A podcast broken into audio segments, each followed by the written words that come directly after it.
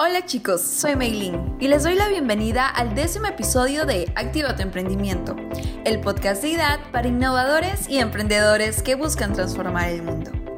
En esta oportunidad nos encontramos nuevamente con Carmen Martínez Guamán, directora y fundadora de GEAGUASI, asociación sin fines de lucro que capacita a las mujeres peruanas de escasos recursos. Además, especialista y consultora en marketing. Pero hoy conversaremos acerca de un tema diferente, cómo iniciar un emprendimiento social. Buenos días, Carmen. Es un gusto que estés nuevamente con nosotros. Buenos días, Maylin. Muchas gracias por la invitación. Carmen, para comenzar, quisiera que todos los emprendedores e innovadores tengan en claro el concepto de emprendimiento social, por lo que nos gustaría que nos des una breve definición.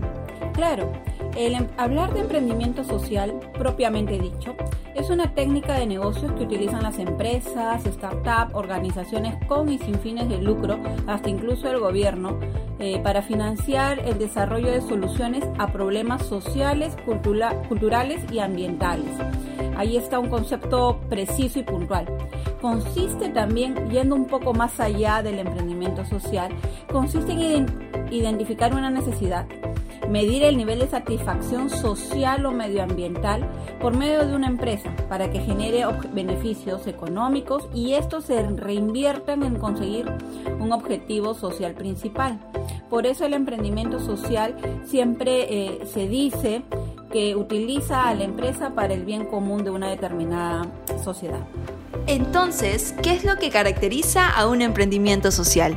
Para que un emprendimiento social sea propiamente dicho, la idea de negocio eh, debe de tener por lo menos los siguientes elementos que te voy a comentar, Por ejemplo, punto 1. El objetivo principal debe ser el cambio social y la creación del valor para la sociedad. También debe proporcionar eh, soluciones innovadoras a problemas que ya existen.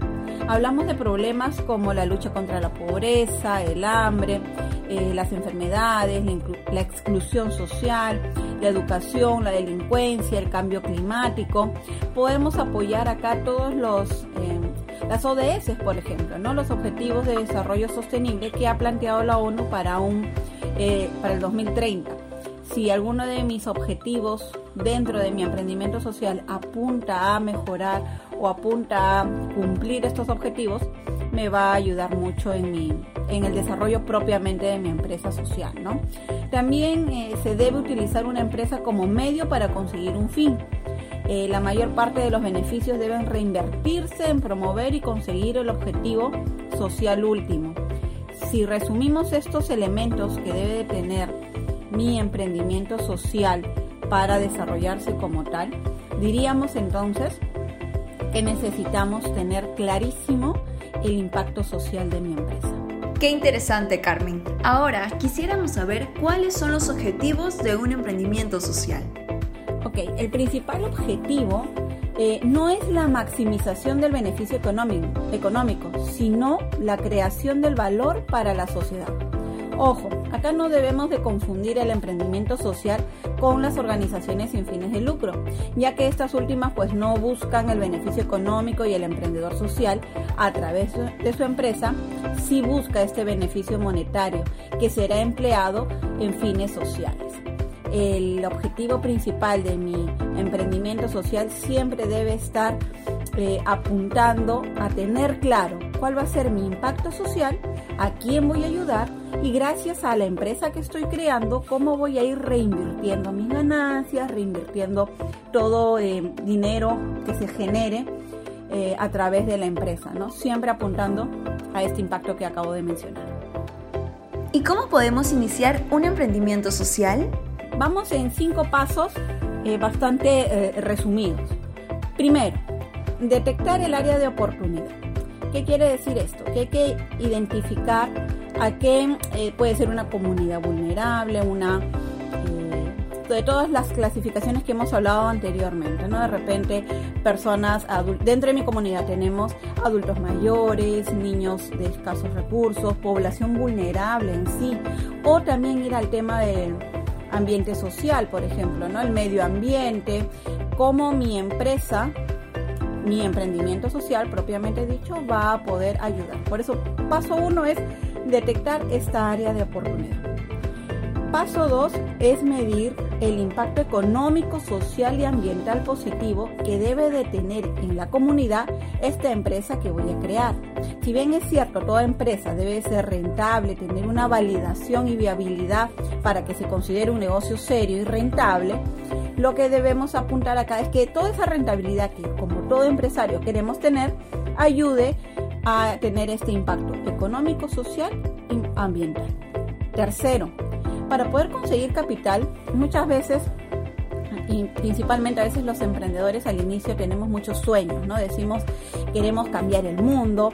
Hay una, un, movimiento muy bueno a nivel mundial en Nicaragua. Nace eh, una gota que crea una ola. Una gota que crea una ola es un movimiento, se puso sobre el tema de la escasez y del agua como un recurso no renovable, ¿no?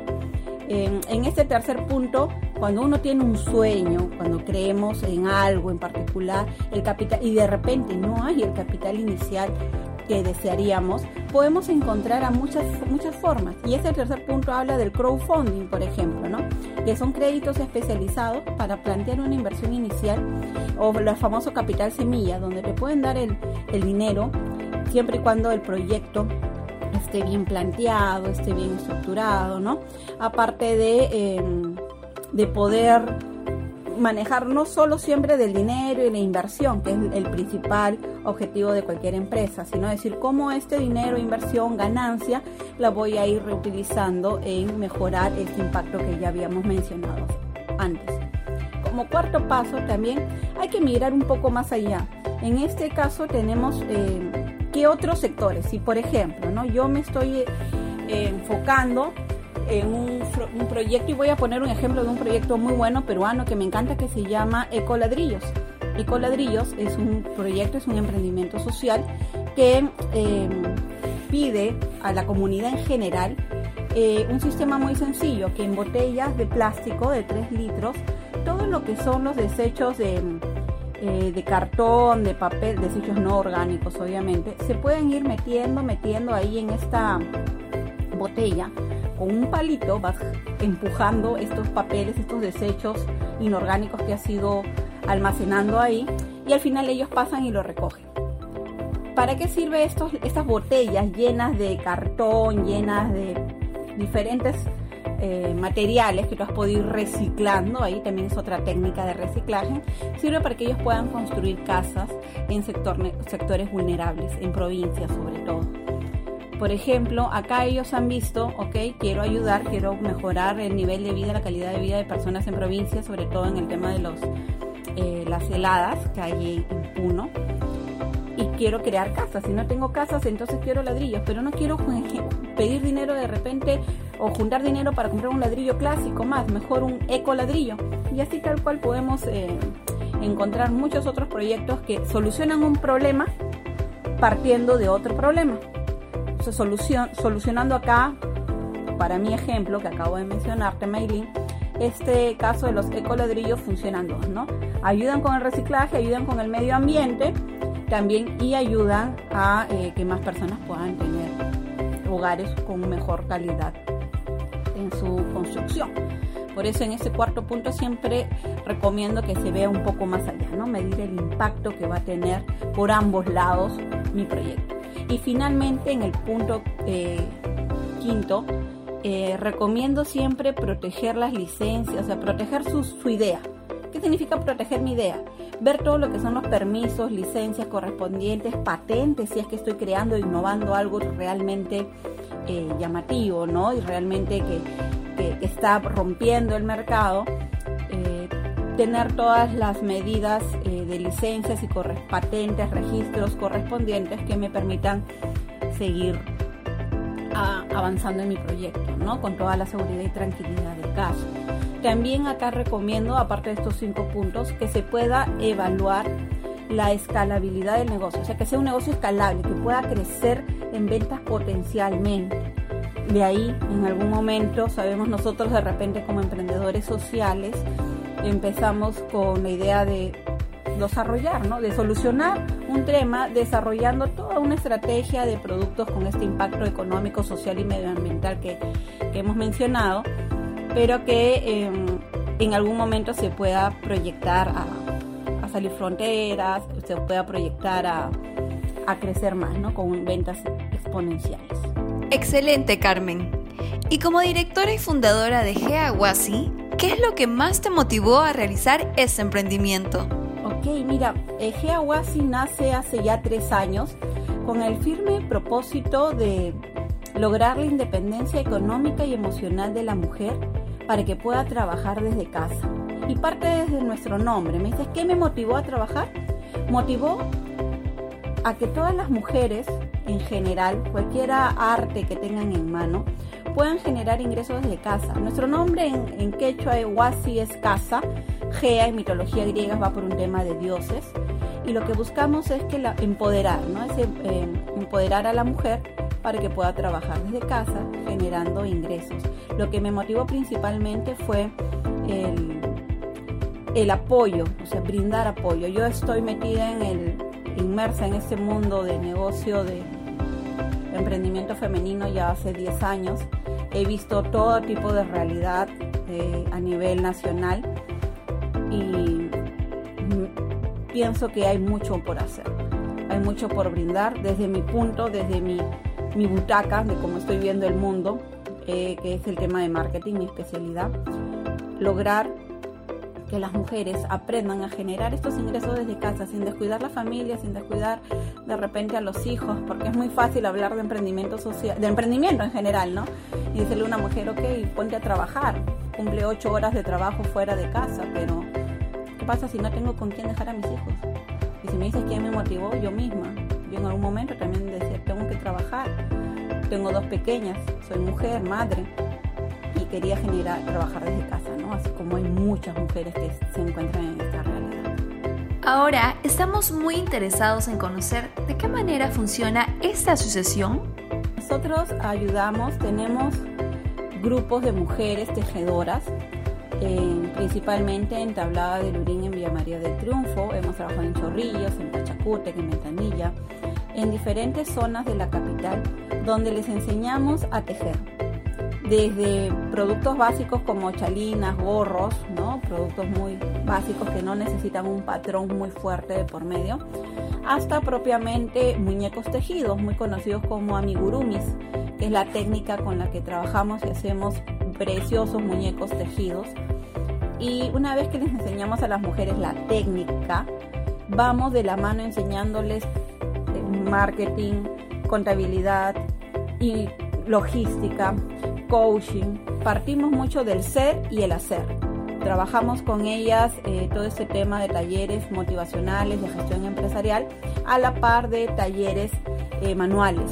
No solamente en tejido, que es nuestro principal trabajo, sino también hemos trabajado en trupán, en pintura, en bordados, todo lo que ellas puedan generar gracias al talento que tienen en sus dos manos. Todo mm, mm, trabajo que hacen las señoras en casa no depende de máquina porque a veces ese es un principal factor para decir, ah, yo quiero coser, ¿no? De repente decimos, queremos hacer eh, mascarillas, ahora que todos me han preguntado muchas empresas si como Geagua si vamos a sacar mascarillas. Digo, no, porque no todas las señoras que son parte del programa tienen, por no decir ninguna, ninguna tiene en su casa una máquina em, para, para coser. Eh, lo que busca nuestro principal objeto social, el objeto principal de Geawasi es justo lograr la, eh, la, independencia económica y emocional de la mujer gracias al talento que tiene en sus manos. Por eso funcionamos así. Capacitamos en lo que es técnico productivo, con todas las técnicas que ya mencioné, y también en el tema de gestión empresarial, partiendo de marketing, que es mi especialidad, pasando por coaching, pasando por, por contabilidad, pasando por logística en manejar sus inventarios porque el objetivo final final es que estas señoras al, término no dependan de Geaguasi siempre para producir, sino que en su momento ellas, eh, como mariposas, alas y buen viento, y empiecen ya a, producir, a generar su propia marca. Ya tenemos en estos tres años cerca de 10 mujeres que han hecho su propia marca. Y eso para nosotros nos llena mucho de orgullo, ¿no? Es decir, que empezaron, sí, aprendiendo a tejer, aprendiendo a seguir patrones en, en hace ya ¿no? Hace tiempo, hace tres años, pero hoy por hoy ya están logrando su independencia con su marca, con su Facebook, con todo, con su página en Instagram, en Facebook, es lo que nosotras vamos guiando, vamos apoyando, ¿no? Y así es como funcionamos. No, todavía no tenemos donaciones, somos asociación sin fines de lucro. Todo lo que he mencionado, mailing lo trabajamos nosotras directamente con autofinanciamiento. Por eso hablaba de los productos que tejemos, que es lo que nos permite generar fondos. Para pagarles a las señoras por su mano de obra, porque ellas aprenden y cuando ya aprenden a tejer y sale ya el producto ok al 100% con un control de calidad previamente evaluado, a ellas se les asigna producción. Y empiezan a, digamos, a recuperar, a ver, a trabajar el, dinero que han ido... Eh, manejando ¿no? en todo ese tiempo. Todos estos talleres, todas las capacitaciones son libres para ellas, ellas no, no por ser propiamente asociación sin fines de lucro, no, no cobramos un sol. Lo que sí dependemos es de la producción y venta de estos productos para poder cubrir todos los, los maestros, los coaches, los talleres. Muchas gracias Carmen por toda la información que nos has compartido el día de hoy. Sé que será de mucha ayuda para todos nuestros innovadores y emprendedores. Gracias Maylin por la invitación. Estoy segura que esta información aportará en los conocimientos de todos los emprendedores. Y es así como cerramos el décimo episodio de nuestro podcast Activa tu emprendimiento. Atentos a nuestros siguientes temas para que sigan activando su potencial. Los invito a visitar nuestra web idac.edu.pe para que conozcan más sobre nuestra carrera de marketing. Nos encontramos en el siguiente podcast. Cuídense.